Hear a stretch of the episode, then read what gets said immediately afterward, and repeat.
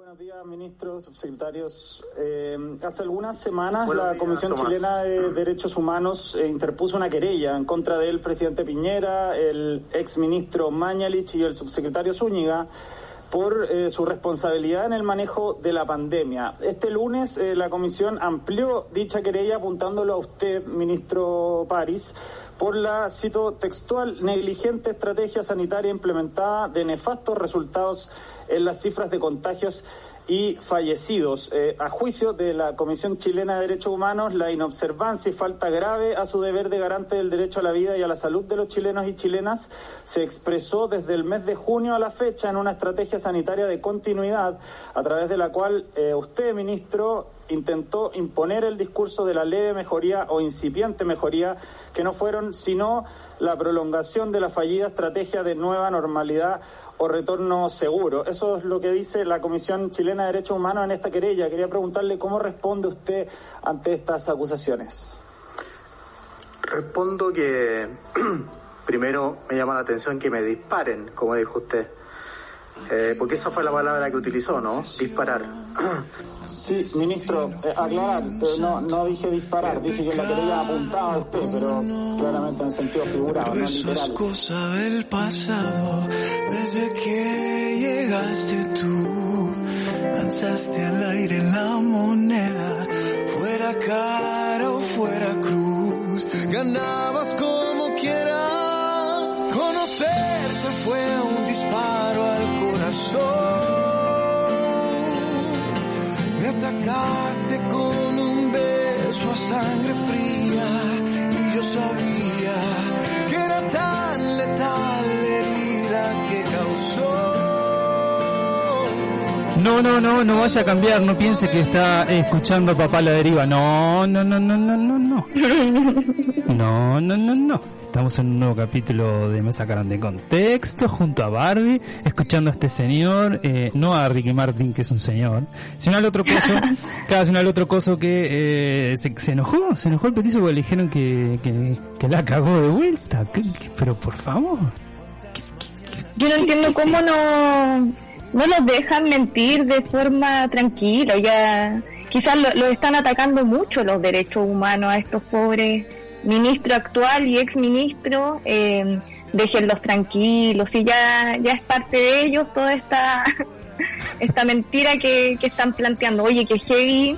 eh, en Twitter salían varios comentarios así como ya salieron los de los derechos humanos, como, Sí, lo- como los de los defendiendo derechos, como- la claro, mentira. como si fuera una, una, una, una, una, una tribu Una urbana. No, no, una tribu urbana, los de los derechos humanos. Claro, Una tribu urbana, y son todos, tan, todos disfrazados con capucha roja o amarilla y salen todos en la noche, como, como la aldea, ¿te acordás de la película La aldea que no podía salir de- del, del bosque? Ah, porque había lo- estaban los monos estos con, con traje rojo que tenían las uñas largas. Esto- esos son los derechos humanos. Uh, qué oye, qué payaso. romántico partir así. Este Uy, sí, capítulo ya Rico. 23. Qué rico Ricky Martin, ¿no? Ese me- me- me- es, una- es un nombre hermoso. Sí, es Ricky rico. Martin, sí.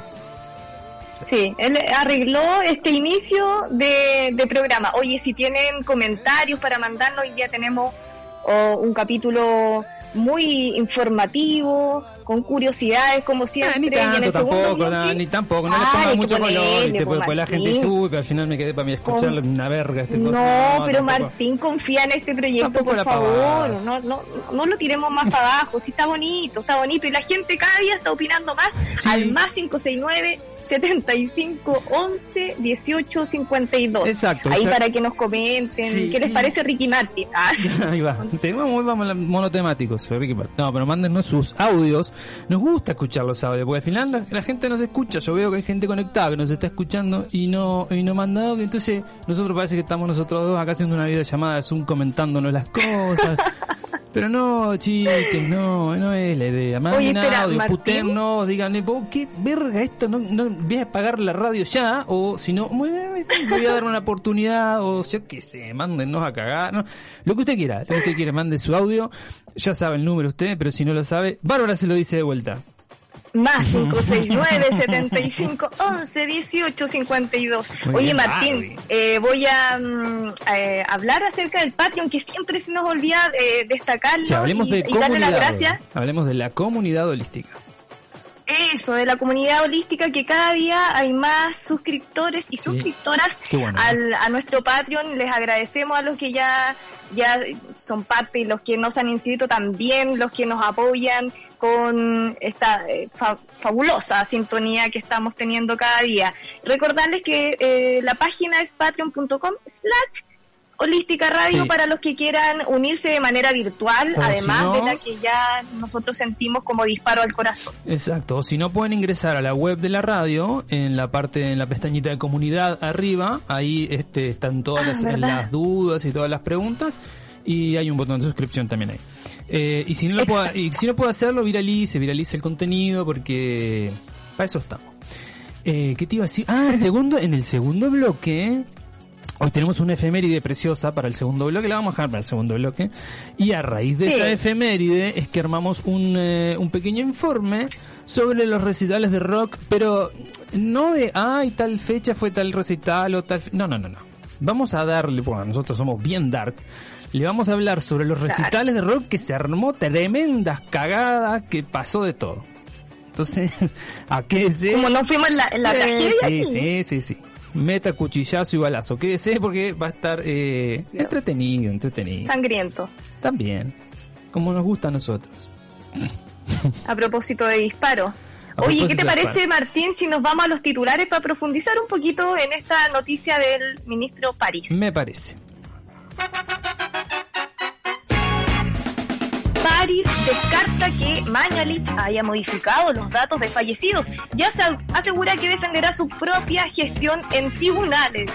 Durante la decisión de la comisión investigadora de la Cámara de Diputados, el ministro de Salud, Enrique París, indicó que cuando partió la pandemia, originalmente la estadística recayó en el gabinete del ministro Mañalich y que fue en su gestión cuando se agregaron los casos posibles o probables, entre comillas, eh, y consultados por la ampliación de querella contra el presidente Sebastián Piñera, el exministro Jaime Mañalich, el subsecretario Arturo Zúñiga y en la que actual y últimamente se incorporó también su nombre por cuasi delito de homicidio, denegación de auxilio y retardo o negativa de atención. París aseveró que se someterá a los tribunales de justicia a lo mejor con chaleco antibalas para que no vaya a recibir ningún balazo. La querella y su respectiva ampliación fue presentada por la Comisión Chilena de Derechos Humanos ante el séptimo juzgado de garantía de Santiago por cuasi delito de homicidio, como dijimos anteriormente, y la denegación de auxilio y, y retardo o negativa de atención. Es lo que informábamos en un comienzo con este audio eh, que tergiversó, por supuesto, Enrique París y que lo, vio como un ataque hacia él. Sí, eh, por Dios. Que no, no sé que, no se puede agregar más nada ya con, con esta payasada de es las que están tratando de defender lo indefendible nomás. Bueno, sigamos. Eh, en estado crítico, el machi Celestino Córdoba envía palabras ante eh, su eventual desenlace. Lamento mucho que tenga que entregarle mi último mensaje dentro de mis últimos días que me queda para mi sacrificio en forma definitiva, por lo que para mí será un orgullo dar la vida por mi pueblo mapuche, por nuestra creencia espiritual, que es sagrado por sobre todas las cosas, por lo que nunca se debe renunciar. Eh, son palabras con las que el machi Celestino Córdoba, quien está próximo a cumplir se cumplió ya los 100 años de huelga, 100 años, perdón, 100 días de huelga, 100, eh, días en huelga de hambre, comienza la declaración que quiso entregar al mundo con lo que le queda ya de fuerzas, según comentó la vocera. Giovanna Tafilo a el desconcierto. Eh, así y en el contexto de un estado de salud muy crítico debido a la protesta en la que no ha ingerido alimentos por más de 100 días, El Machi aseguró que podría retomar la huelga seca en cualquier momento. Además, Tafilo afirmó que a este medio, al desconcierto, que la autoridad ancestral mapuche se rehusó este lunes a seguir recibiendo medicina Winca, ni siquiera suero. Se acerca el tiempo en el que habrá justicia para todos los pueblos originarios en el mundo, sostiene Córdoba en su mensaje, agregando sus exigencias al Estado de Chile de que devuelva los territorios usurpados a su pueblo. Finalmente, el Maqui solicita expresamente al término de la grabación que no se le realice una autopsia en la eventualidad de su muerte. ¿Qué tema este? Lo hablamos la semana pasada, eh, ¿te acordás? Sí, sí, y, sí. Eh, y no cambió absolutamente nada. Bueno, una, semana no va a cambiar nada, pero por lo menos, no sé, algo, un diálogo, una, una declaración que incite a que el Maqui vea que las cosas pueden mejorar y, y, desista de, de, esta medida que le va a costar su vida, lamentablemente. ¿no? Eh, tremendo. Eh, que lata llegar a estas instancias para para ser escuchados. Eh, bueno, nada, seguir dándole toda la fuerza al pueblo mapuche y que de una vez por todas se haga justicia, ya es mucho. Eh, bueno, siguiente titular, Kamala Harris será la compañera de fórmula de Joe Biden. Joe Biden. Biden, ¿así? ¿Está bien? Eh, el virtual candidato demócrata anunció que Harris será su compañera de fórmula a la vicepresidencia, lo que hace a la senadora de California la primera mujer negra en postularse a la, a la elección presidencial de un partido político importante según eh, CNN. El anuncio se produce después de una búsqueda que se llevó a cabo bajo estricto secreto y en la que la mayoría de los asesores de campaña, donantes e incluso muchos viejos amigos de Biden que se mantuvieron intencionalmente en reserva sobre el tema. Eh, Biden y Harris aceptará formalmente sus, sus candidaturas la próxima semana durante la Convención Nacional Demócrata, que se llevará a cabo por eh, video desde varios lugares debido a la pandemia. Harris tiene 55 años es ahora la tercera mujer en servir como candidata al presidente de un partido político importante, después de Geraldine Ferraro, como aspirante vicepresidencial demócrata en 1984 y Sarah Palin como aspirante vicepresidencial republicana en el 2008. Hay que ver cómo le va la jugada esta a los este este es demócrata, ¿no? ¿Qué, qué mierda es este viejo? Sí, eso decía. Sí, demócrata. Eh, hay, que ver cómo le, hay que ver cómo le sale la jugadita esta, ¿eh? ¿Por qué pone una mujer de vice y además negra?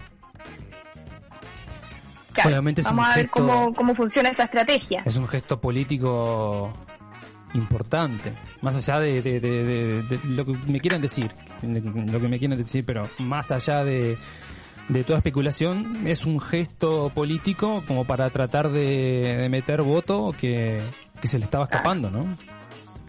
Igual lleva una ventaja bastante considerable Biden sobre, sobre el impresentable de, Trump, ¿no? Bueno, yo creo que si yo me presento a, a, presidente de Estados Unidos voy a tener más votos que el viejo verga este del Trump. Ay, pero no sé, esto es todo tan impredecible que uno nunca sabe, Martín. Las vueltas. Las vueltas de la vida. Sí. Por Dios. Bien. Sigamos. ¿Qué son las Perseidas? ¿Y cómo se produce la lluvia de meteoros más espectacular del año, ah, Barbie? Qué buena. Esta noche se producirá el apogeo del fenómeno conocido como las Perseidas o las lágrimas de San Lorenzo. Este fenómeno aparece todos los años en agosto cuando la Tierra atraviesa los rastros de escombros dejados por el cometa Swift-Tuttle que origina esta esperada lluvia de meteoros que hoy alcanzará su punto máximo. Aunque, y acá, acá cagamos la noticia, debido a que están por debajo de la línea del horizonte, solo se va a poder observar del hemisferio norte. Pero bueno. algo es algo. Lo que ocurre es que cada año la Tierra choca contra la trayectoria de la órbita del cometa y todos los escombros abandonados por la cola del, cometa, ¿no? O sea, piedra, hielo y toda esa bola. Según Edward Bloomer de los Museos Reales de Greenwich en Inglaterra, a medida que estos escombros, hielo, polvo, trozos de roca del tamaño de un grano de arroz golpean las capas superiores de la atmósfera, se encienden en llamas con resultados asombrosos, aunque a veces solo sea por fracciones de segundo. Se puede disfrutar a simple vista y vale la pena mirar el cielo varias noches seguidas porque es posible que te recompensen con algún regalo ocasional, como por ejemplo una extraña y espectacular bola de fuego. ¡Uy, qué hermoso es! ¡Qué divino! ¡Qué cagada que no se ve acá! Qué, ganas de verlo. Vamos a tener que ver las imágenes eh, virtuales. Qué divino, no Vamos a perder esto. Eh, ojalá que no nadie ponga el himno nacional con este suceso. Por favor, no lo hagan. Qué vergüenza. El, en la, vez en que yo siempre he querido, eh, desde chico, siempre quise ser astronauta. Me encanta el, tema del cielo y de la oh. inmensidad del espacio, me, me encantan. ah, yo pensé que porque fumabas mucha marihuana. No, boludo. siempre recurrente en el tema de drogas contigo. no, por, ti más que nada, ah, pero bueno. Siempre soñé con ser astronauta, pero porque me encantaba el cielo y las estrellas. No te rías, con... No, no, no, no, perdón, te, escucho con seriedad. yo te estoy abriendo mi corazón Sí, perdón. Te lo entrego en bandeja de plata. Es que no sé, me imaginé, y vos te me imaginé tantas cosas. Basura. No, pero está perfecto. lo, encontré genial. No, sí, se nota, se nota tu cara. Entonces. Entonces yo, este, claro, no llegué a, ningún lado, ¿no? ni siquiera nada. Pero lo más cerca, lo más, la vez que vi más estrellas en mi vida fue cuando fui a, a Atacama al, a San, ah, Pedro. Y e hice, sí, e hice un tour de las tour de las estrellas, creo que se llama, una cosa así, no sé. Qué manera de ver estrellas, vos, es increíble, impresionante, pero impresionante realmente, ¿eh? Sí sí, a mí también me sorprendió cuando fui, eh, es, impactante la cantidad de estrellas que uno ve. Porque uno ve... Es como que ya te, sentís pagado. Sí, obvio, porque vos decís, está así, pero ¿qué, diferencia puede haber con, no sé, voy al medio del campo en una noche estrellada? No, no, no, no. No, no, es lo mismo. No, no, no. Después si querés vamos a colgamos una foto en el Instagram del programa. Yo tengo una foto que me sacaron. Tapo mi cara, sí, para que nadie vea mi cara, porque a nadie le interesa. La idea es mostrar ah, las Para no perder el misterio. Claro, obvio, sí. El patito fresh de la radio. Entonces, eh, subimos esa foto, si querés, y la, inmensa cantidad de estrellas es increíble. Entonces ahí me sentí como diciendo, eh, ¿sabes qué? Ya está. Acá me, gustó. Me gustó. Acá me eh, puedo morir tranquilo. No, maravilloso. Maravilloso el, el paisaje y la conexión también que uno siente con, con los astros. Yéndome bien en la ola, sí, yo lo sentí cuando, cuando fui a San Pedro y uno como que queda con, con gusto a poco, porque uno por lo general cuando va a estos viajecitos del norte eh, te va a ir por tres días, pero igual se hacen cortos, porque ya no recorrí tanto tampoco, o sea, todo igual es, es prácticamente cercano, pero, pero es tan mágico estar allá que aún así te falta tiempo como para conectarte más con estos con estos paisajes. Sí. Es bacán. Un frío de cagarse, ¿no? Había como 6 Sí, en la noche sí, había como 6 grados bajo cero, un frío de la reputísima madre. Y fuimos, y ¿qué fuimos? Yo creo que fuimos en septiembre. Sí, sí, sí, sí, septiembre. Ah, ¿del año pasado? No, no, no, no, del, del, anterior. Ah, sí, sí, creo que sí. Buena fecha. Yo fui un. Buena fecha. Un diciembre. Un calor. Pero aún así hacía frío en la noche. Ah, no, bueno, pero en la noche siempre hay frío por el tema del desierto, ¿no? Pero. Sí.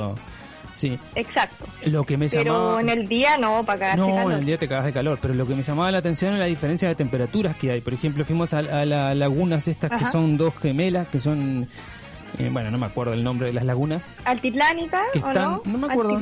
No, no me acuerdo. Pero están a muy a mucha a mucha altura altura. Sí, ah. entonces están nevadas, pero nevadas, nevadas, ¿no? Y, y vos ah. vas subiendo y claro, ah, va, frío, nieve, frío, nieve, frío, nieve, llegamos a la laguna, estaban congeladas y había, no sé, ponele, 15 grados bajo cero. Unos, capaz que exageré. pero había mucho y con, y con mucho viento además, ¿no? Sí, sí, yo creo que exageraste, pero la sensación es que Muchísimo viento. Y a medida que vas bajando y llegas al, al, no al plano, pero a lo, a lo más bajo, 35 ¿Mm? grados. O sea, en, en, Sí, en dos horas. terrible la diferencia. En dos horas, que es lo que te lleva a subir y bajar, la diferencia es casi 40 grados. Es impresionante. Oye, ¿y no, no te apunaste cuando subiste mucho? No, por suerte no.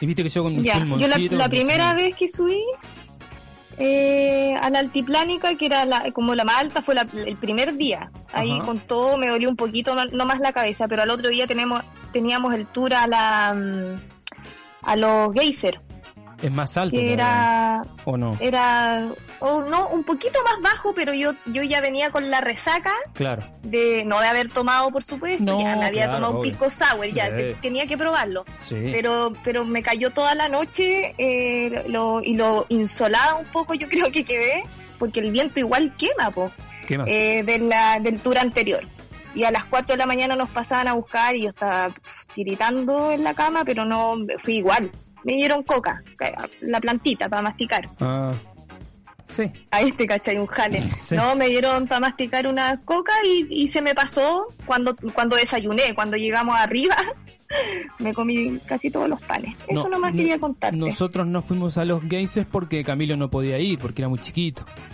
Entonces no, no, lo, Mm. no podía subir por, por el tema de la no no es altura. recomendado para tan chicos Igual había que levantarse a las 5 de la mañana para que te pasaran a buscar a las 6 para estar a las 7. sí no, No, para claro. qué si los niños no disfrutan tan chicos esa- No, esas cosas Fuimos sí a las termas de Puritana, ¿Para que están más abajo. Ah, yo y también. Es, es hermoso, es un lugar Hermoso. precioso. Es increíble como en el medio de la montaña hay un agujero y por ahí pasa un río con agua hirviendo, boludo.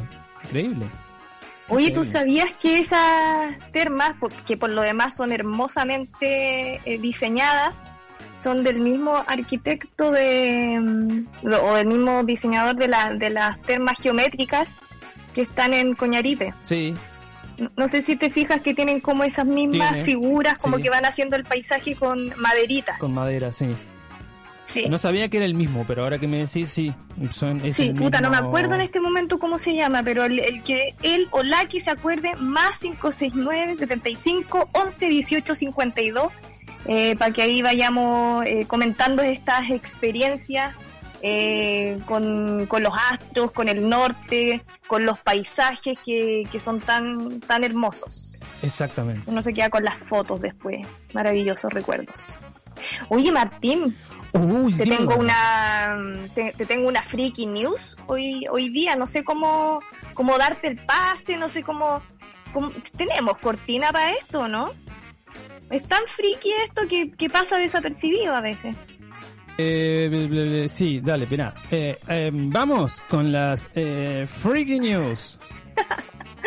perfecto Eh, y la cortina Ahí está sonando, boluda.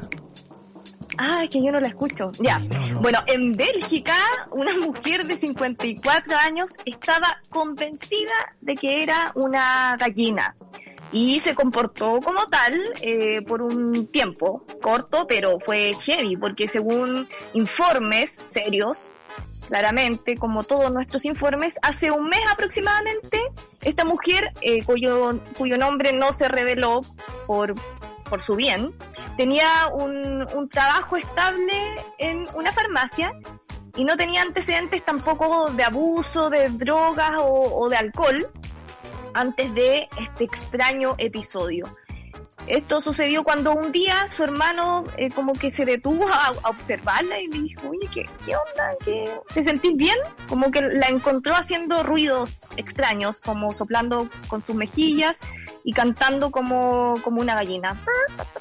Eh, bueno, sin saber qué hacer, el hermano la llevó... Eh, ¿Cómo cantaba? Perdón que no, no, justo se me cortó la Ah, transmisión. ¿Cómo cantaba? Aquí va. Dale, dale. Aquí va. Sí. Eh, sí, bueno, pará, ok, pará, pero pará, em, vos es que tengo, pro- tengo problemas de audio ahora y no escuché. Qué hijo de- Bueno, em, tenemos poco tiempo. Yo lo, yo haría muchos sonidos, pero No, sí, efectos, pero como como tenemos una pauta tan em, tan, tan estrecha, Pero la pauta dice que la hacer sonidos de gallina. La pauta dice hacer sonidos de gallina hasta 12.45. Yo estoy leyendo eso. no, nos vamos a la mierda ah, con el informe final, que está muy bueno, muy completo. Bueno, eh, la, la, mujer contó que se sentía como una gallina, me siento como una gallina, a lo mejor como un poco cacareando, y describió también que sentía una sensación extraña en, en sus piernas. Mm. El repentino episodio... ¿Ah? No, no, no, no, no. Ah, tú solo estás sorprendido. Bueno, esto, tú sabes cómo se le llama a este trastorno en el que las personas se creen animal, algún animal, porque ya hemos sabido otras noticias friki de hombres que se creen perros, ponte tú, o, distintos animales. ¿Aburrimiento? Eh, esto se llama zoantropía. Ah, Trastorno mental en el Sí, se te, se te cruzan los cables. Terminó cuando la mujer eh, sufrió una convulsión. Todo terminó cuando ella como que convulsionó, ¿cachai? Y se sacó la Parecía volver a ser ¿Cómo? Se sacó la gallina adentro, ¿cómo está? Que estaba poseída por una gallina. Estaba poseída por una gallina. Eh, y luego de, esta convulsión volvió de a poco a ser ella misma y, no recordaba qué mierda había hecho. Eh, no recordaba a ella así como actuando como, como gallina. El informe de los médicos menciona que estaba avergonzada cuando su ah, bueno, obvio, le contó lo que había sucedido y por qué se encontraba en el hospital. Eh, al parecer no puso ningún huevo. Eso te iba a eh, bueno, también contar que la... ¿Cómo? Te iba a preguntar eso, ¿qué habrá pasado con los huevos? No, no, no, no puso, no alcanzó a poner ningún huevo. Eh, ni en su imaginación, al parecer, ni, ni en la vida real. La zoantropía clínica es una condición rara, dicen, y friki, por eso está en esta sesión, escribieron investigadores eh, y hay diferentes puntos de vista sobre su patogénesis. Esta alucinación puede ocurrir con un trastorno psiquiátrico subyacente, pero también puede ser secundario a trastornos estructurales o funcionales del cerebro. En este caso, el vínculo, el único vínculo posible era como una depresión que ella podría haber tenido eh, por la pérdida de un familiar, ¿cachai? Pero esa condición también prevalece en, otros familiares. Los síntomas de la zoantropía pueden durar desde una hora a varias décadas y los casos son más frecuentes en las zonas rurales y no industriales. ¿Sabías tú eso, Martín? Por la, por, la, por la cercanía que tienen con los animales de campo, quizás. Exactamente, muy bien. Eh, creo que eh, eres más inteligente de lo que yo me imaginaba. Eh, Oye, tú... Yo había escuchado un caso similar, pero como en los 90, acá en Chile, hubo, se conoció el caso de la mujer gallina, pero esto fue eh, por otras circunstancias y, fue nada de, friki, o sea, seguía siendo friki, pero pero el inicio y cómo se dieron, eh, eh, se dio esta transformación de la mujer fue súper trágico porque em, es de, de, una, de una señora que ya está muerta, todo esto murió como en el 2000, pero em, ella nació con una em, condición diferente, ¿cachai? Y con problemas mentales. Y la familia de ella, esto fue en el campo, en el sur de Chile, la familia de ella no encontró mejor solución que encerrarla en un gallinero, en un corral, rodeada de gallinas y de otros animales. Entonces ella se comportó como tal, ¿cachai? desde, chica, desde, desde bebé, ella, ella comía eh, maíz, ¿cachai? Ella se eh, nunca habló, nunca se paró, estaba atrofiada como las gallinas, eh, se ponía como en la misma posición, así como en cuclillas, con los brazos como rodeando las piernas y, y, de verdad cantaba también eh, como, como gallo, ¿cachai? No, no tenía lenguaje, nunca lo desarrolló. Em, y la descubrieron cuando ella tenía como más de 50 años, entonces imposible eh, no sé, volver el tiempo atrás y, reinsertarla socialmente, hacerla caminar, lo lograron de a poco, pero la, llevaban en silla de rueda, ¿cachai? Hasta que finalmente murió como a los 60 años la señora. Así que, eh, bueno, no es, no es el caso de una zoantropía que, que, se te detecta por algún trauma, no, a ella la, eh, la pusieron en un corral desde temprana edad. Terrible, trágico. Quizás hay más casos así que uno no sabe. Sí. Es cierto. Mira, tenemos dos mensajes. Uno, qué hermoso es el norte. Viví muchos años en Arica e Iquique, pero San Pedro me dejó alucinada. Sobre todo el carrete alrededor de las fogatas en medio del desierto. Cosa que yo no hice porque fui con Victoria y los dos botijas. Así que imagínate. Gracias por la compañía, chicos. Acabo de volver a trabajar en la oficina, así que por eso no mando audio. Uy, amiga. Oh. Y bueno. bueno, pero bacán, gracias por tu mensaje de texto. Sí, pero cuídese, cuídese. Y eh, después nos mandan que Germán del Sol se llama el arquitecto. Mirá. Ah, gracias. Muy buen dato. Muchas gracias. Muy buen dato. Seco él. Eh, ¿Sí? ¿Esos eran los, los mensajes? ¿Audio tenemos? Eh, han mandado audio? No, no, no sé qué no podrían mandarse por último una imitación digna de cómo se cacarea. Cómo hace una gallina. Imitación de una gallina. Pero solo eso, solo manden ese audio. Solamente eso. Pero mientras esperamos ese audio de gente cacareando, vámonos a nuestra sección estrella de este programa. Desenredame este hilo, Barbie. Vamos. Hashtag trampa vietnamita. Sí, porque durante el día lunes el diputado Cristóbal Urruticoechea, cachate ese apellido, Martín, no se puede ni pronunciar, eh, tuiteó con su nombre de usuario arroba Deep Cristóbal o RIP Cristóbal, conocido últimamente, y puso lo siguiente, trampa vietnamita instalada en la casa de, de miembros de la CAM cubierta de ramas. Carabineros de Chile heridos gravemente al asistir a procedimiento. Gobierno de Chile, actuemos. No más querellas. Actuemos como toda una nación espera que lo hagamos. Hashtag yo apoyo a carabineros. Esto, por supuesto, junto a una foto eh, curiosa de una trampa vietnamita, pero sacada de internet y con el sello de agua de un banco de imágenes, descaradamente. Sí, carísimo el banco de imágenes, no se metan nunca. carísimo. Pero, a ver, tanto que te rompen los huevos con que no, los derechos de las imágenes, los derechos de las imágenes. Ahora, eh, arroben al banco de imágenes para que haga algo. claro. Porque está usando una imagen que no corresponde. Y sí. ¿Qué tanta? ¿Qué porque es diputado?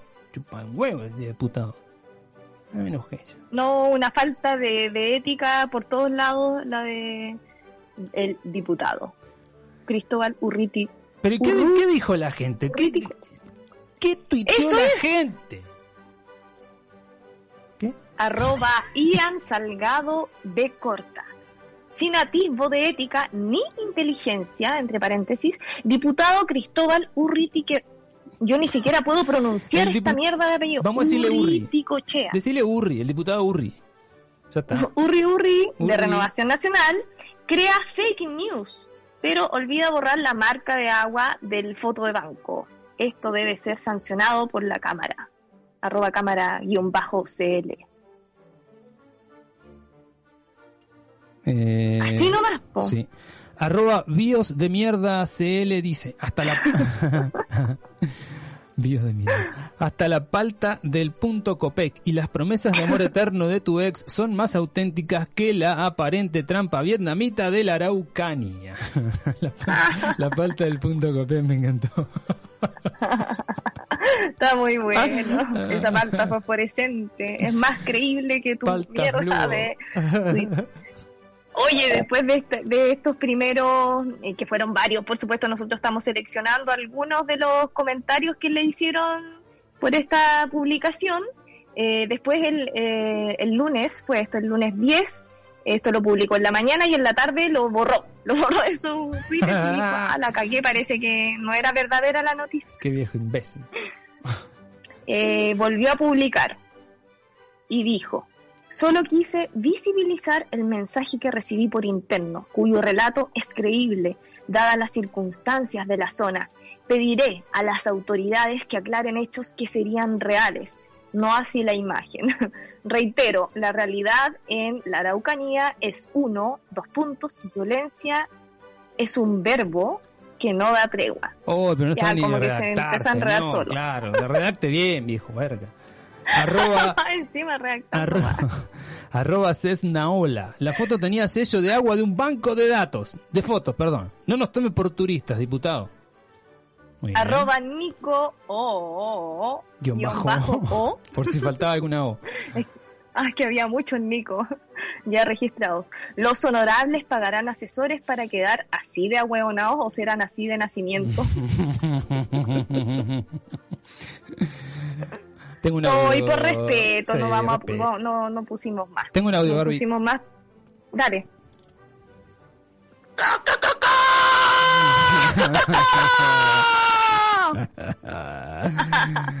Muy bien. Notable. Eso va para el diputado. Gallina. Claro, gallina. Gracias, Te faltan Miguel. huevos. Gracias. Otro de las tendencias de ayer fue hashtag Baradit. ¿Por qué? Ni idea, porque Baradit siempre es hashtag. Pero, entre otras cosas, siempre se manda alguna, pero entre otras cosas, ayer trató, o el lunes, no me acuerdo cuándo, trató al gobierno de represor, clasista y racista, por lo que obviamente recibió el repudio de toda la derecha de este país. De todas maneras, no- como a nosotros nos importa tres carajos Baradit, pero lo bueno de esto es que rescatamos un hilo hermoso. A ver, pongan atención, porque no vamos a decir, hay una trampa en esto, pero no la vamos a decir hasta el final. Pongan atención. Arroba 24 horas Ya. TVNN tuiteó Baradit sobre Cast. Fue un nazi llamado Joseph Anthony Gust. Se le perdió el rastro en la ciudad de Winden, en las cuevas cerca de la central nuclear. Llegó a Chile con el nombre de José Antonio Cast. Respuestas. Ay, Dios. Arroba Eduardo Orchard. Qué ridiculez. Este bolchevique trasnochado se superó. Arroba M. Pecori. Estáis muy cagado, taradit. Creo que en el mundo ficticio y de degenera- degeneramiento neuronal, imaginas o ves las cosas con un grado bastante distorsionado de la realidad. Deberías estar en una institución mental. Pura ciencia ficción.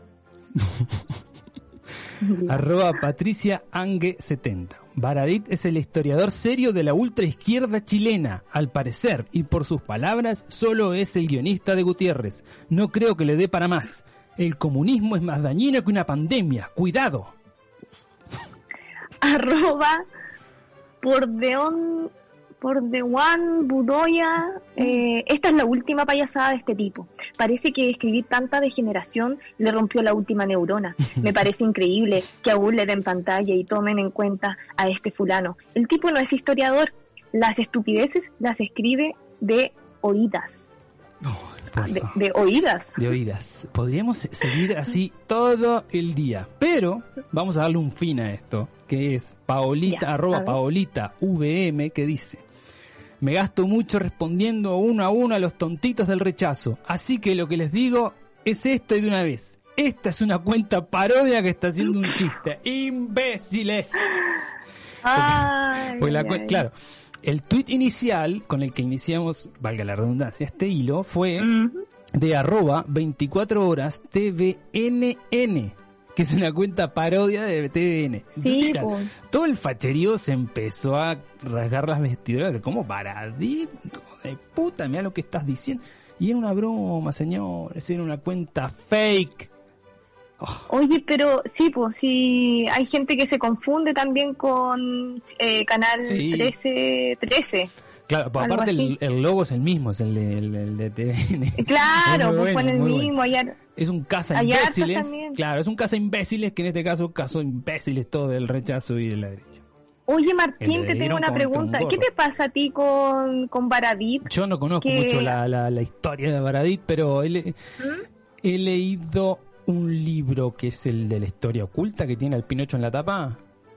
Es ese, ¿no? Ah, sí, es como el Bueno, tercero ese, No sé cuál es, pero yo pero lo leí cuando recién llegué acá intentando conocer un poco más de la historia de este hermoso país.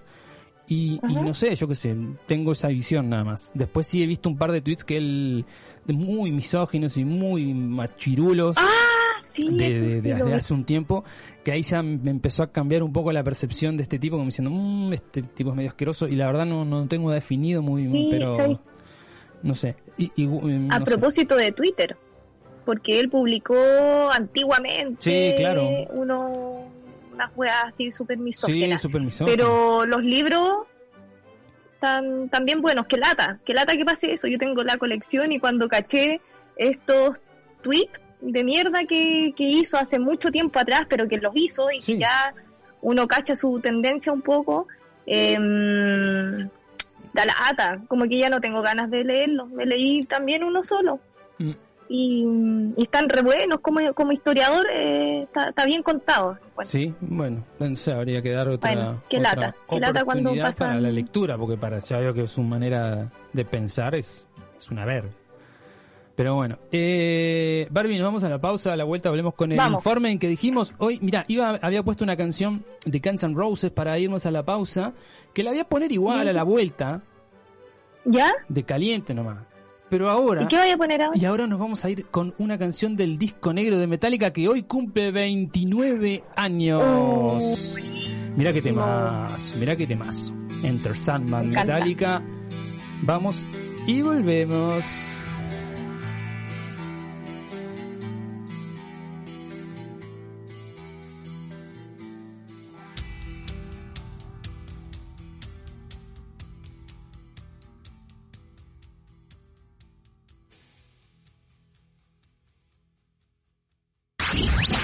Holisticaradio.cl, la música en todo.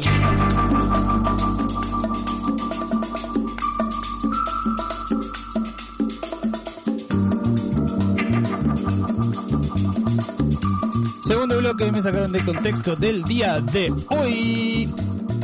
Y eh, como me estaba manteniendo una conversa con una auditora que me decía que Baradit eh, no en la mm, espera que busco el, el, el primero acá que Baradit en el mundo historiográfico no es bien no no no no no no lo quieren leer Ah, tampoco. Claro. Enton- fome. Claro, entonces le pregunto yo, ¿qué historiador me recomienda? Porque a mí me gusta la historia, me, apasiona la historia. Y eh, le- yo le, le dije que había visto algo habrán hecho en la tele. ¿Te acordás de esa serie del Pancho Melo y Vicuña? Sí, El- sí, bueno. sí. Y me dice que Vicuña es tampoco. Otro verga. Entonces, claro, le pregunto qué, qué me recomienda y me recomienda a María Angélica y Yáñez. Así que voy a buscar esa Mira obra. la historia contada por una mujer. Exactamente, así que voy a buscar la obra de esta historiadora y voy a voy a, a leer sobre sí, sobre- también. sobre Me, eso. me gustó el dato. Qué buena. sí, le voy a le agradezco muchísimo a la auditora que me, que me da esta data. Sí, muchas gracias. Eh, bien, segundo bloque y arrancamos con este tremendazo eh, informe. Pero antes, efemérides. ¿Por qué? Porque tiene que ver con el informe. Ajá. Festival de Woodstock 1969. El Festival de Woodstock es uno de los mejores festivales de música y arte de la historia. Congregó a 500.000 personas, aunque originalmente se esperaban 50.000 y se estima que 250.000 no pudieron llegar. Este festival se convirtió en el icono de toda la generación hippie que rechazaba la guerra y eh, además fundamentalmente estaban en contra de la guerra de, de Vietnam, ¿no? Proclamaban la Ajá. paz y el amor Sí. como una forma de vida y se celebró los días 15, 16 y 17 de agosto en los terrenos de la granja en las afueras de Bethel, condado de Sullivan, eh, y es eh, perteneciente a Max Yaskur. ¿Ah? Eh, hermoso este ¿Qué festival. ¿Qué Este- grupos estuvieron hubo ahí? hubo de todo, estuvo Crosby, Stills Nash, estuvo Jimi Hendrix, estuvo eh, Santana, ¿no? Janis, estuvo Santana, eh, estuvo eh, Crosby ya lo dije, eh, no sé, mil. ¿cómo, ¿Cómo te hubierais visto en un, en un recital así? Oh, ahí sí que hubierais visto estrellas, Martín. ¿Cómo? Más que estrellas, había visto yo. Más que estrellas. Creo que lo último que de ver son las estrellas. ¿eh? Bueno, hermoso ese festival. Miren, em, consuman em, este este festival, consuman, Consuman drogas. consuman que este, sí, consuman drogas. Consuman este festival.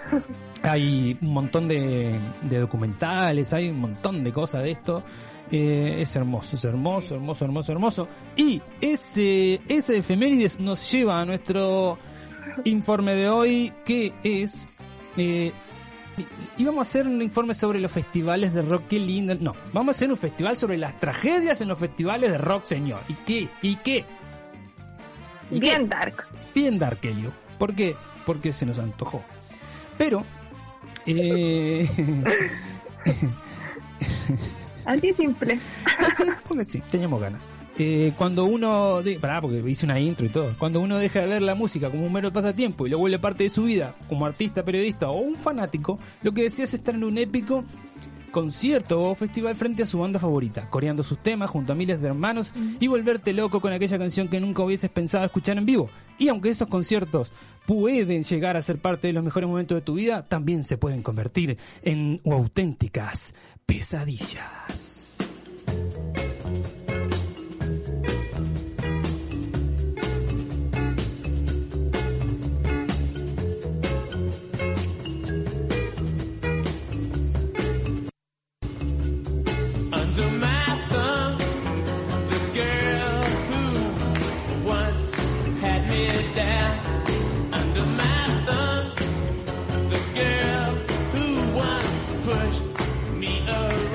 Lo que estamos escuchando son los Rolling Stones con un tremendo tema que es Under My Thumb. ¿Por qué? Porque en el Altamont Speedway Free Festival en California en el 69, con la idea de repetir el suceso del cercano Woodstock, Rolling Stones convocó a bandas y a casi 300.000 personas en un autódromo abandonado, el Altamont Raceway, al norte de Carolina.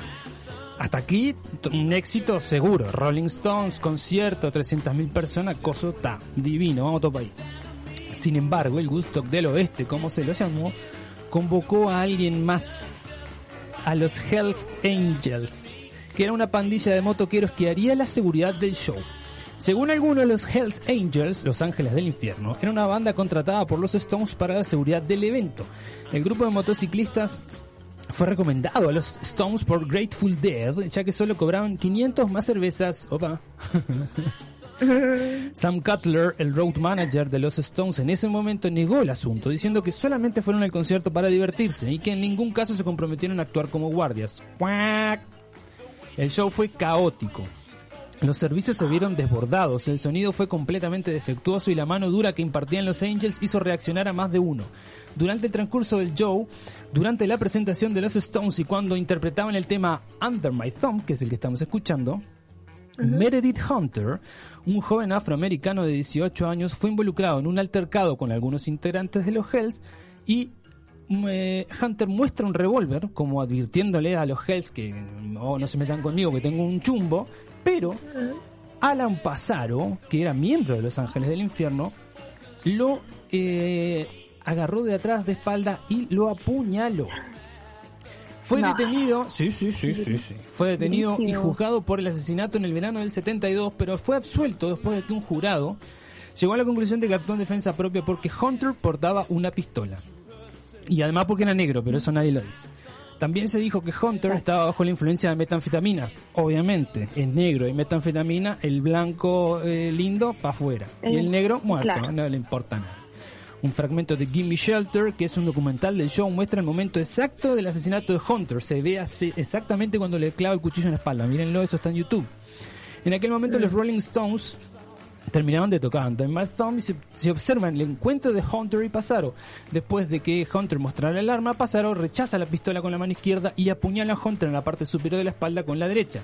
La escena muestra la reacción del público que estaba a su lado y la banda que tuvo que interrumpir el show hasta que lo decidió suspender. El concierto de Altamont contrasta con el festival de Woodstock que tuvo lugar cuatro meses antes y marca el final de la era hippie eh, de la inocencia encarnada por Woodstock o de facto del o de facto, perdón, el fin de la década del 60. Los críticos lo llaman la muerte de la nación Woodstock y nunca más se permitió la realización de un concierto de rock en ese sitio. Esto es conocido, No, sí, sí, es conocido como la- la- la- el fin de la era hippie, este concierto de, de Alta. Uh, la, la paz se fue a la reverenda mierda. A la chuch. Bien. Pero hay más. Sigamos. Hay más, eso.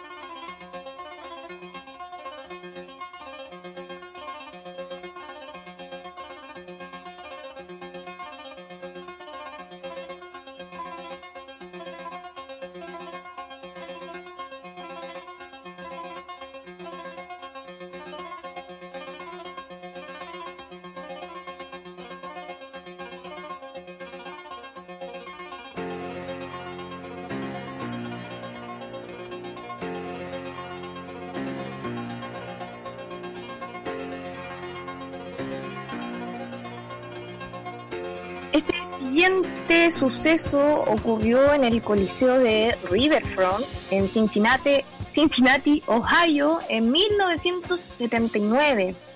Mira, entre la trágica noche de Altamont y la de Cincinnati, que hablaremos a continuación, ocurrieron varios sucesos de desenlace fatal, Martín.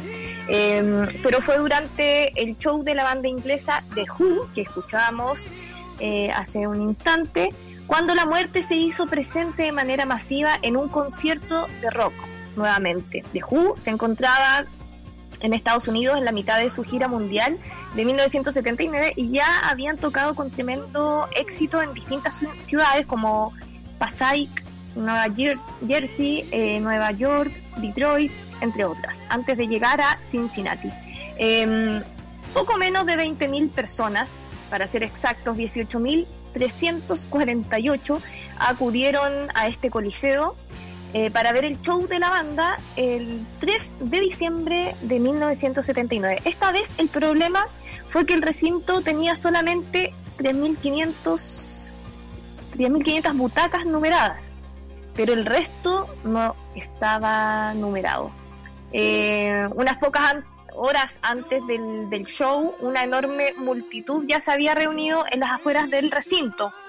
Eh, la entrada a ese lugar era a través de muchas puertas individuales eh, y la gente como que se concentró en solo una de estas puertas y eh, no se abrieron a la hora programada porque todo eh, como que se retrasó, hubo un, retraso importante de tiempo. Entonces lo que provocó que la gente se volviera cada vez más impaciente y agitada durante este, este tiempo la banda empezó a realizar eh, la prueba de sonido y, era supuestamente la hora en que ya tendría que haber eh, comenzado el, este recital. Así es que la gente como que dio por hecho que había partido y se empezó a desesperar más aún eh, y empezaron algunas personas como del fondo de la multitud comenzaron a empujar hacia adelante y finalmente solo dos puertas se lograron abrir ante tal eh, multitud de gente y se dirigieron hacia ellas y que provocó obviamente eh, una estampilla que hizo que muchas personas que estaban eh, en los primeros lugares no fueran aplastadas y pisoteadas este hecho fue muy lamentable muy trágico porque 11 personas no pudieron escapar de la multitud que empujaban hacia ellos y murieron murieron asfixiadas por estos eh, empujones que dieron, eh, pisoteos, pasaron por arriba de ellos, los aplastaron eh, y también 26 personas quedaron gravemente heridas. Lo curioso, además por supuesto de, estas trágicas 11 muertes, es que el concierto continuó como si nada, como se había programado, ya que los miembros de la banda no se les dijo nada hasta que terminaran el show.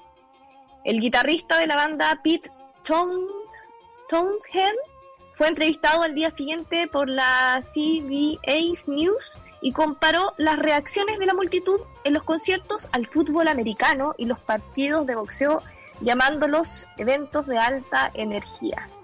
Aquí ya simplemente no, no se compara con, con lo que con lo que fue claramente en, el Woodstock Rock, eh, ya aquí eh, la gente eh, iba como con una agresión tremenda, con, una desesperación, también obviamente hubo unos problemas ahí de, coordinación, cacharon mal, pensaron que habían empezado y lamentablemente las personas que estaban al principio fueron los más, las más afectadas. Terrible lo que pasó.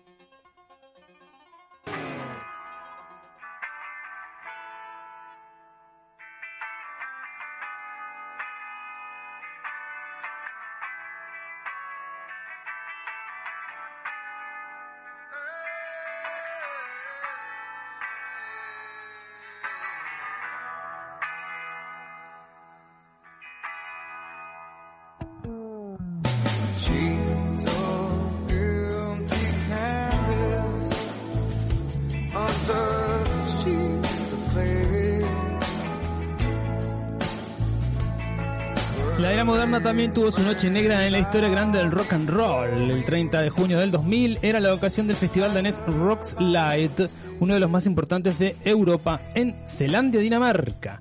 Tocarían, entre otros, Oasis, Iron Maiden, Lou Reed, The Cure, pero el número central era Pearl Jam. Qué hermosa banda, este hermoso tema. El viernes 30 de junio a las 10.15 pm, el guardia de seguridad voluntario en el festival de Rockside de Dinamarca, Per Hohasen, tomó su posición asignada y miró hacia afuera a las aproximadamente 50.000 personas que esperaban para ver el concierto de Pearl Jam. El tamaño de la audiencia, según declaró Johansen, era nada especial, estaba muy lleno pero no peligroso. Este hombre de 37 años había hecho la seguridad en Rockside durante los últimos 10 años. Habíamos tenido esa cantidad antes, dice, y no había ningún problema. 45 minutos de comenzado el concierto de Pearl Jam, eh, nunca pasó nada acá. Eh, Johansen se volvió a su jefe de seguridad y le pidió que parara la música diciéndole, creo que la gente está muerta. Oh, nada más, ay, por Dios. Johansen afirma que repitió su solicitud dos veces y que otro miembro de la seguridad lo dijo por cuarta vez. Finalmente el mensaje subió al equipo de seguridad a la oficina de producción de Orange Stage y finalmente Dick Adams, el manager de Pearl Jam que estaba de pie al lado del escenario. Pearl Jam estaba llegando al final de Daughter cuando Adams corrió el escenario y habló con el cantante Eddie Vedder. Vedder detuvo la música y se dirigió a la audiencia. Lo que sucederá en los próximos cinco minutos no tiene nada que ver con la música, pero es importante. Imagina que soy tu amigo y que tú tienes que retroceder para no hacerme daño. Voy a contar hasta tres y todos darán tres pasos atrás. Vedder pidió a todos que retrocedieran. La zona directamente enfrente del escenario se había convertido en un infierno tras una brutal avalancha. Ocho jóvenes de entre 17 y 26 años murieron y un noveno hombre murió en un hospital cinco días después.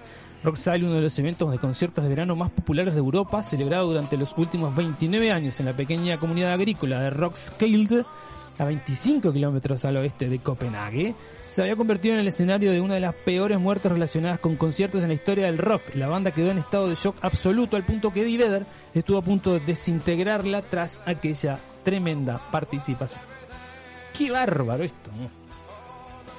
Qué tremendo. Yo he escuchado que ahora Eddie Vedder eh, en todos sus conciertos se preocupa demasiado de la seguridad, siempre está atento hoy hay gente eh, que está siendo aplastada adelante, no voy a partir hasta que se calmen, ¿cachai? Así como no empujen.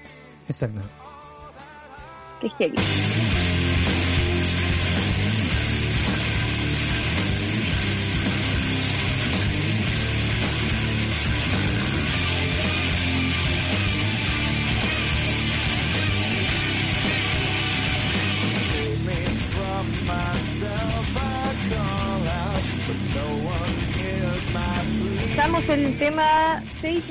De Damage Plan. Eh, esto, eh, el siguiente hecho ocurrió en Al Rosa Villa Club, Columbus, Ohio también. Esto fue en el 2004, el 8 de diciembre, fecha en que se conmemoraba el aniversario número 24 del asesinato del líder de The Beatles, eh, Beatles John Lennon. La banda Damage Plan eh, se presentaba en el club nocturno Al Rosa Villa de Columbus, en el estadio de Ohio. Eh, Damage Plan era una banda de group metal formada, entre otros, por los hermanos Vinnie Paul y Darren Lance, ex integrantes de la mítica banda Pantera, quienes comenzaron este proyecto en el 2004 tras la disolución de esta. El concierto no llevaba ni medio minuto, wow, de haber comenzado cuando eh, Nathan Gale se coló, se coló así simple eh, al establecimiento donde se llevaba a cabo el evento. Escaló una malla metálica de 3 metros, oh, aún siendo, sí, gigante, no era un hombre araña. aún siendo sorprendido y posteriormente perseguido por la seguridad del lugar, este hombre armado con una pistola Beretta 9 milímetros logró ingresar por el lado izquierdo del escenario y acto seguido vació cinco balas sobre la humanidad de Darrell Lenz, matándolo al instante, mientras le gritaba, según testigos, varias maldiciones y lo culpaba por la separación de Pantera Nova. y también a su hermano Vinny, a quien Gail también tenía planeado asesinar aquella noche. No, qué tipo enfermo. estaba desquiciado, pero eh, afortunadamente no pudo matar al hermano gracias a la rápida reacción del personal, rápida entre comillas, eh, y además colaboradores de la misma banda. En ese mismo instante, el homicida también había matado a otras tres personas e hirió a otras dos. Y finalmente tomó como rehén a John Brooks, eh, técnico de batería de Damage Plan, quien intentó derribar a Gale sin éxito cuando este estaba caminando, cambiando, perdón, el cargador del arma. Wow. Bueno, los servicios de emergencia ya habían sido avisados y el oficial James D. Weber fue el primero en llegar al lugar de los hechos y entró preparado apuntando a esto de película, su escopeta calibre 12 hasta encontrarse con la horrorosa escena. Qué terrible, al ver que el asesino no tenía la más mínima intención de rendirse y que además estaba decidido a matar al próximo que lo intentara detener, el agente no tuvo más opción que dispararle en la nuca poniéndole fin a la brutal masacre. Eh, bueno, este hecho sin duda no solo enlutó al rock en general, sino que también levantó gran polémica respecto al descontrolado porte de armas, por supuesto, que hay en los Estados Unidos, ya que en ese país incluso las personas trastornadas como Gail pueden adquirir muy fácilmente una pistola, sin que la ley ni su condición mental se los impida qué tremendo, ¿no? De película, no alcanzaron a, a tener ni 30 segundos. No, una película, la verdad. ¿eh? Y todo porque, claro, el loco estaba enojado porque habían separado, se había disuelto Pantera. Uf, mamita, qué mente. Un fan, eh, que, que desquiciado, el mismo que asesinó a... A, John Lennon. Tenemos un audio de Barbie. Eh, vamos a escucharlo eh, en este momento. A ver. Sí, en este momento. A ver, y dice así. Hola chiquillos, primera vez que escucho su programa y llamo la voz de Martín. Eh, como estaban hablando de los conciertos desastrosos, quería puntualizar uno de Pearl Jam, donde murió gente eh, aplastada y todo eso y con fuego. Y que por eso Eddie quedó como un poco traumado y en sus conciertos siempre pide que den tres pasos hacia atrás para que la gente no se aplaste entre ellas. Besitos. Besito. Claro, seguro, es el que... Ay, Martín, dejando dejando ahí la cagada con su voz oh. de, vocalista de rock. Yo con mi cacareo no... nadie destaca. Nadie destaca, nadie destaca tu voz de cacareo, pero por favor. No, eh, sí, es verdad lo que lo que cuenta lo cuenta la mía, lo habíamos comentado, que ahora Eddie Vedder cada vez que hace un concierto dice, wow, tres pasos para atrás y el, que y si no, no no arranca, no empieza. Y sí, también, lo que es el trauma Ay, que, me cae bien Eddie Vedder. Me cae bien pues, todo, su, su voz, su música, le gusta el vino más encima, es muy simpático, llama a Chile. Ya, va, sigamos. Ya.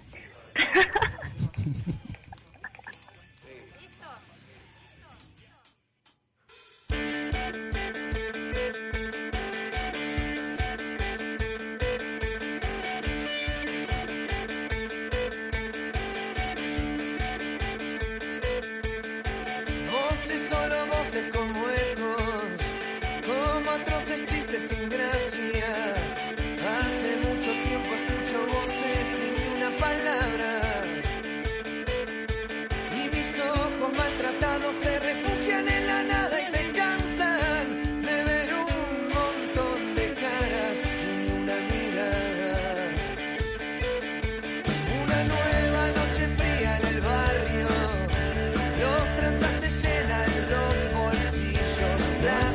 Son nuestras aunque el tiempo diga lo contrario. Qué hermosa banda. Callejeros, lamentablemente. Pero deja la música, si no me van a un carajo lo que estoy diciendo. Lamentablemente asociada a Callejeros a esta tragedia que vamos a leer ahora, que a mí me tocó muchísimo de cerca porque ya fue en Argentina, en Buenos Aires. Imagínate, nosotros somos Argentina estornuda y Uruguay se resfría.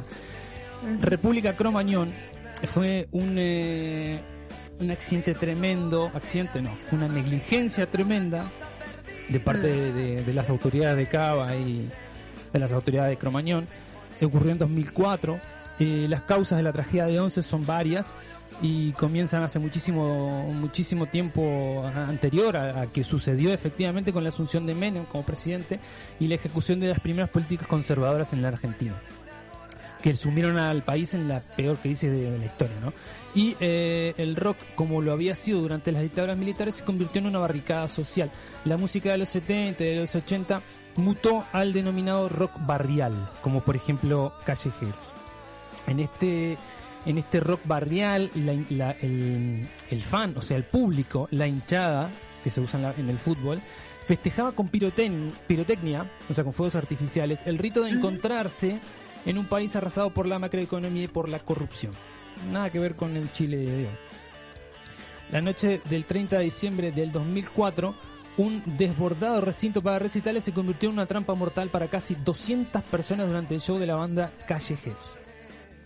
Una bengala lanzada por un espectador alcanzó una media sombra dentro del recinto, eh, que es un, eh, la media sombra que le pones para que no te dé el sol, que como es plástico inflamable 100%, bueno, eso, Claro. que a su vez estaba apoyada sobre guata, que es eh, como una felpa gruesa, recubierta Ya. por planchas de poliuretano. O sea, toda una, una tóxica, todo. combinación tremenda. Mm, El incendio comenzó aproximadamente 22 y 50. Los espectadores comenzaron a evacuar el, el lugar al notarlo, pero sin embargo la evacuación no se realizó normalmente por varios motivos. Uno, porque la salida se encontraba cerrada con un candado y alambres no. la salida de emergencia. Los gases tóxicos, producto de los materiales inflamables, asfixiaron rápidamente a muchas personas. Casi todos los decesos se produjeron por la inhalación de diferentes gases, principalmente monóxido de carbono y ácido ciándrico, excepto uno producido por la compresión torácico-abdominal. ¿Qué quiere decir esto? Compresión torácico-abdominal, que vos te caías desmayado y la gente te pisaba para tratar de salvarse y te mataba. Muchos de los que lograban salir del lugar volvieron a ingresar para rescatar a las personas que todavía se encontraban en el interior del edificio. Pese a sus esfuerzos en el incendio, en los días subsiguientes murieron 194 personas. Y al menos 1.430 resultaron heridas, incluso familiares de integrantes de la banda.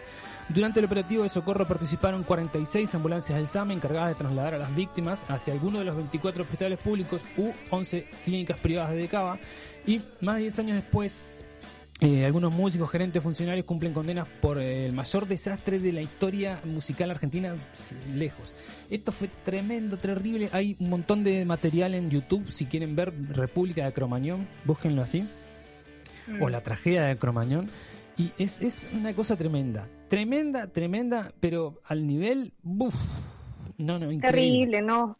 Acá en Chile también también llegó esa lamentable noticia muy muy recordada eh, no, no me acordaba de tantos detalles pero es, es tremenda en Chile Sí. también ocurrió una, una desgracia en el 2015 si no me equivoco en una en un recital de punk Eh, murieron cinco chicos no fue incendio pero eh, creo que hubo sobre eh, sobre stock de entradas eh, se vendieron más de la capacidad que permitía el local y también eh, a uno le dan obviamente el doble de, de impotencia estos acontecimientos por negligencia, como tú decías, no son accidentes, son negligencias. No, es como- negligencia.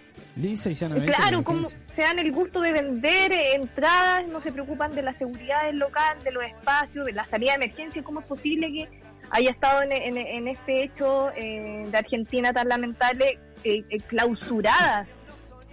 Sí, Terrible, un homicidio brutal. es tremendo. Bueno, eh, sigamos.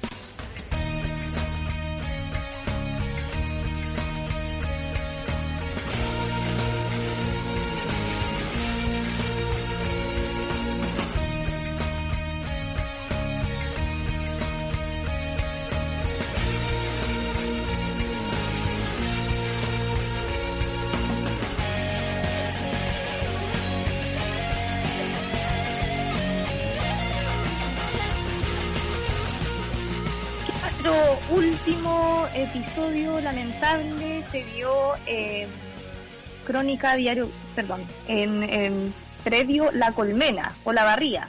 Esto es eh, también en Argentina, en la provincia de Buenos Aires, y ocurrió el 2017. Eh, y el informe que tenemos es sobre la crónica del diario El Clarín de ese mismo año. Eh, a la ciudad bonaerense de Olavarría, unas 250.000 personas llegaron para el recital del Indio Solari y los fundamentalistas del aire acondicionado. Wow, qué nombre. El Indio más Solari, curioso y eh, largo. ex líder de Patricio Rey y sus redonditos ricota. Ah, gracias por la aclaración. Yo eh, conozco de rock argentino los, los clásicos, la verdad. No, no he tenido el, el gusto de conocerlos a ellos. Los fundamentalistas del aire acondicionado. eh, me llama la atención ese nombre. Eh, bueno, ellos empezaron a tocar en el pendio rural La Colmena a las 22 horas en punto cuando comenzó a sonar el hit Barba Azul versus El Amor Letal. Antes de entonar Ropa Sucia, el ídolo ricotero habló por primera vez con sus seguidores y dijo, hacer esto no creo que me haga bien a la bola, así que denme una mano para cantar. Gracias, gracias por la compañía y el apoyo de siempre. Sé lo que representa guardarse una platita y dejar de comprar algo o dejar de viajar a algún lugar para venir a verme. Lo valoro mucho. Muchas gracias, dijo al público. El tono afectuoso del indio en el comienzo cambió rápidamente. A los 20 minutos de iniciado el recital, se enojó con un grupo de fanáticos eh, pasados de copas que estaban siendo aplastados en la parte delantera de- del campo. Son siete tipos que están rompiendo las pelotas. Alguien tiene que ir a sacar a estos boludos, dijo y luego pidió prendan las luces por favor y bla bla bla. Antes de eh, reclamar que intervenga la, la defensa civil lo- los increpó. Los que están borrachos que vayan para atrás. Visiblemente enojado, miró a un fan y le dijo, ¿qué tirás, pelotudo? Y tras 20 minutos de pausa forzada intentó retomar su presentación. Eh, y, bueno, la tensa calma reinaba eh, en Olavarría. Siguió con Héroe de Whisky y Etiqueta Negra. Pero vamos... Ah, pero tuvo que volver a interrumpir el recital porque los incidentes en los primeros eh, metros del pendio eh, siguieron. Vamos a hacer una pausa. Hay 20 personas que están deteniendo todo. Advirtió, eh, esto fue como ya 22.53, casi las 11. Es muy loco lo que está pasando. Eh, dijo el indio, eh, unos 20 minutos más, más tarde continuó el show con Babas del Diablo y después eh, con las increíbles andanzas de Capital Buscapina, con la que invitó a recordar a un querido amigo. Mira, faltaba una más y yo estaba dando por terminado este informe.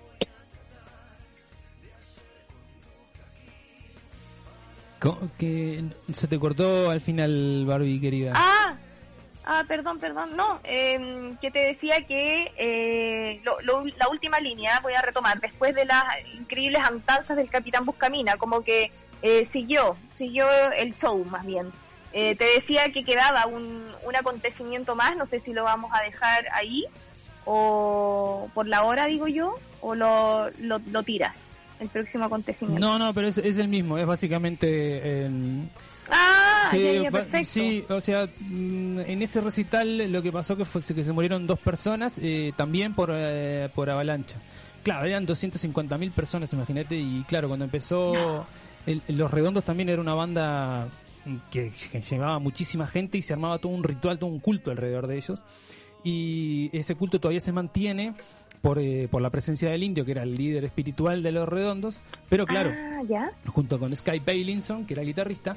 Y, pero claro, lo que pasa es que hoy por hoy solo van a- solamente van a ver al indio, ya no toca más el indio en, en- en recitales después de esto. Y además porque tiene una enfermedad compleja que tiene Parkinson. Y entonces, claro, cuando empiezan a tocar los temas de los redondos, todo el mundo empieza con pirotecnia, todo el mundo empieza a saltar, todo el mundo empieza a hacer poco y empiezan a apretar a la gente que está adelante. Y se murieron do- dos, dos personas. Ah, qué lata. Sí, tremendo. Creo que es, más habitual de lo que uno se imagina esto de, los- Sí, sí. de las avalanchas humanas. Sí, la verdad que sí. Bueno, y hemos llegado al final de este largo programa. Eh, yo voy a hablar con la dirección de la radio para que nos dé 15 minutos más, me parece. No nos van a pagar. Ah, no nos van a pagar. Pero, ya, ya era hora. eh, pero igual, capaz que el loco es buena onda. Vemos. Sí, mira, a veces anda con la weá. Yo lo he cachado medio raro. No sé, lo- Pero lo conocés hay que pillarlo que de buena. Eh, ponele. Ponerle. Bueno, y nos vamos a ir escuchando una canción de Patricio Rey, sus redonditos de ricota. Este tema se llama Juguetes Perdidos y nos vamos a escuchar la semana que viene, Barbie. Así es, Martín. Nos vemos. Chau, un abrazo. Chau.